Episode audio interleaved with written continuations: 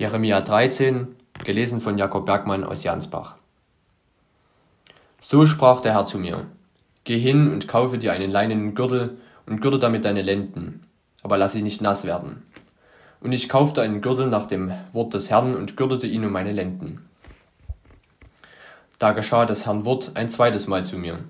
Nimm den Gürtel, den du gekauft und um deine Lenden gegürtet hast, und mache dich auf und gehe hin an den Euphrat und verstecke ihn dort in einer Felsspalte.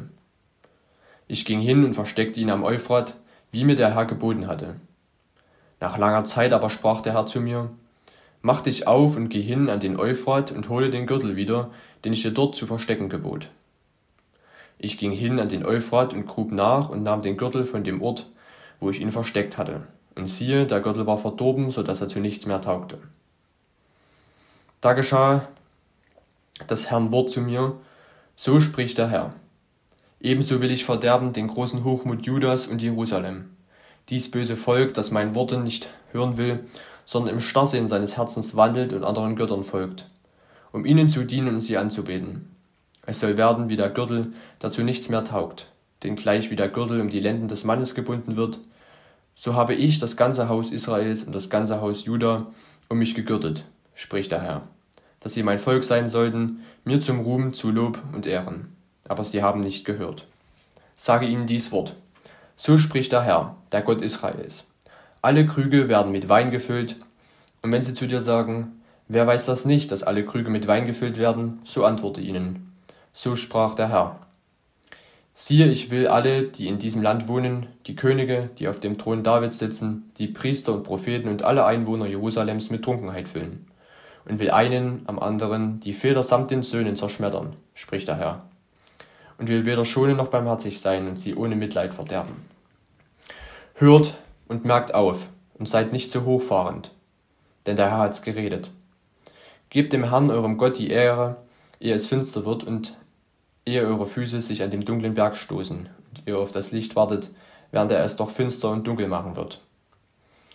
Wollt ihr das aber nicht hören, so muss ich heimlich weinen über solchen Hochmut, meine Augen müssen von den Tränen überfließen, weil des Herrn Herr der Gefangenen weggeführt wird.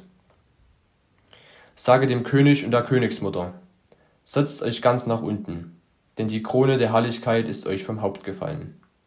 Die Städte im Südland sind verschlossen und es ist niemand, der sie auftut. Ganz Juda ist weggeführt, vollständig weggeführt. Hebt eure Augen auf und seht, wie sie von Norden daherkommen. Wo ist nun die Herde, die dir befohlen war, deine herrliche Herde? Was willst du sagen, wenn er die über dich zum Haupt bestellen wird, die du als Freunde an dich gewöhnt hast? Was gilt's? Es wird dich Angst ankommen wie eine Frau in Kindsnöten. Und wenn du in deinem Herzen sagen wirst, warum ist mir dies widerfahren? Um der Menge deiner Sünden willen wurde dein Gewand aufgehoben und dir Gewalt angetan. Kann etwa ein Kuschiter seine schwarze Haut wandeln oder ein Panther seine Flecken? So wenig könnt ihr Gutes tun, die ans Böse gewöhnt seid. Darum will ich sie zerstreuen wie Spreu, die verweht wird von dem Wind aus der Wüste. Das ist dein Los, dein Teil, den ich dir zugemessen habe, spricht der Herr.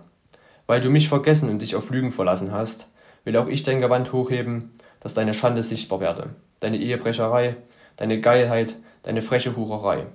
Auf den Hügeln und im Felde habe ich deine Gräuel gesehen. Wehe dir, Jerusalem, dass du dich nicht reinigst. Wie lange noch?